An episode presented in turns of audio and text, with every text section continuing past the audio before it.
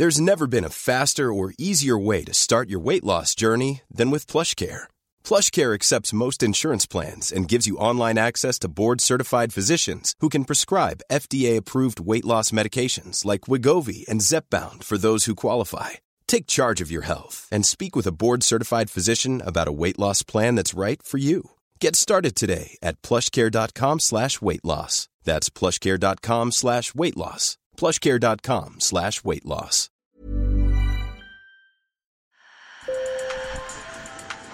Bonjour. Hello. Hola. Marhaba Sur le fil, Le podcast d'actu de l'AFP. des nouvelles choisies pour vous sur notre fil info. Vaccination mondiale et changement climatique, c'est une partie du programme du G7 qui s'ouvre aujourd'hui en Angleterre.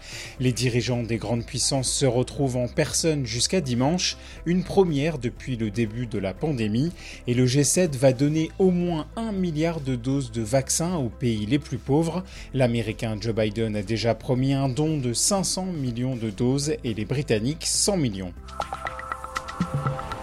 Sur les grilles du palais de justice de Bastia en Corse, une large banderole demande justice pour Julie avec le visage de Julie Dweeb. Cette jeune femme a été tuée par balle en 2019 et le procès de son ex-compagnon accusé du meurtre s'est ouvert hier. Un procès emblématique car à l'époque ce féminicide avait entraîné une vaste mobilisation contre les violences faites aux femmes. Violetta Dweeb, la mère de la victime, a assisté à la première journée d'audience. On voit la violence, euh, je la connaissais, mais bon, euh, il y a plus de détails et, ça fait mal, hein, ça fait mal d'entendre. Et c'est parti pour un mois de football. L'Euro commence ce soir avec le match d'ouverture Turquie-Italie à Rome.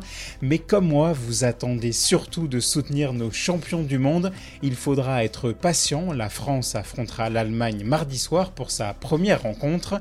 Allez les Bleus Sur le fil. L'Afghanistan devrait s'inviter au menu des discussions du sommet de l'OTAN lundi.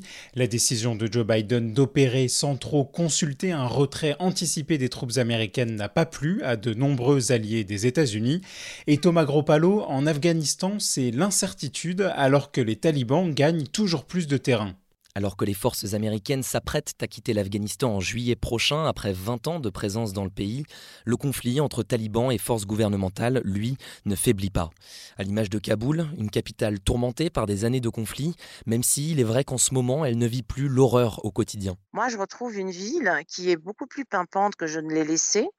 Et euh, quand Anne Chaon est envoyée spéciale au bureau de l'AFP à Kaboul, où elle a déjà vécu deux ans entre 2016 et 2018, avant d'y déposer à nouveau ses bagages la semaine dernière. Sur place, elle nous raconte. contrairement à l'idée qu'on peut s'en faire de l'extérieur, il n'y a pas du tout de panique. Pour beaucoup de gens, euh, l'idée que les talibans vont revenir est presque acquise, mais l'idée qu'ils vont recommencer ce qu'ils ont fait en 96, non. En deux décennies, la société afghane a beaucoup changé, muté même. Plus de la moitié de la population est née après le début du conflit en 2001. Malgré les combats qui font rage dans le pays entre forces gouvernementales et talibans, beaucoup de citoyens se tiennent à distance du tumulte politique, aspirant surtout à vivre en sécurité. Toutefois, intellectuels, artistes, journalistes, interprètes des armées étrangères vivent dans la crainte et des dizaines d'entre eux ont déjà été victimes d'assassinats. Donc euh, ils sortent très très peu, ils marchent en regardant derrière eux, ils vérifient leur voiture s'il n'y a pas une mine en dessous. Donc c'est vraiment très étonnant parce qu'il y a à la fois cette espèce de, de contraste entre une ville, je trouve, qui est beaucoup plus vivante qu'elle ne l'était. Et c'est vrai que là, ça a cessé depuis un mois, mais ça fait un an que toutes les semaines au moins, il y avait, il y avait un assassinat. Chassés du pouvoir en 2001 par l'intervention américaine, les talibans et d'autres forces rebelles sont depuis revenus en position de force. En 20 ans, ils n'ont jamais contrôlé autant de territoire qu'aujourd'hui, gagnant chaque jour un peu plus de terrain.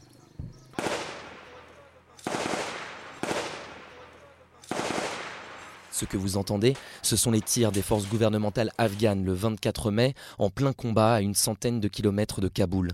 On estime que les combattants talibans ont aujourd'hui la main sur un tiers du pays, tandis qu'un autre tiers est lui âprement disputé.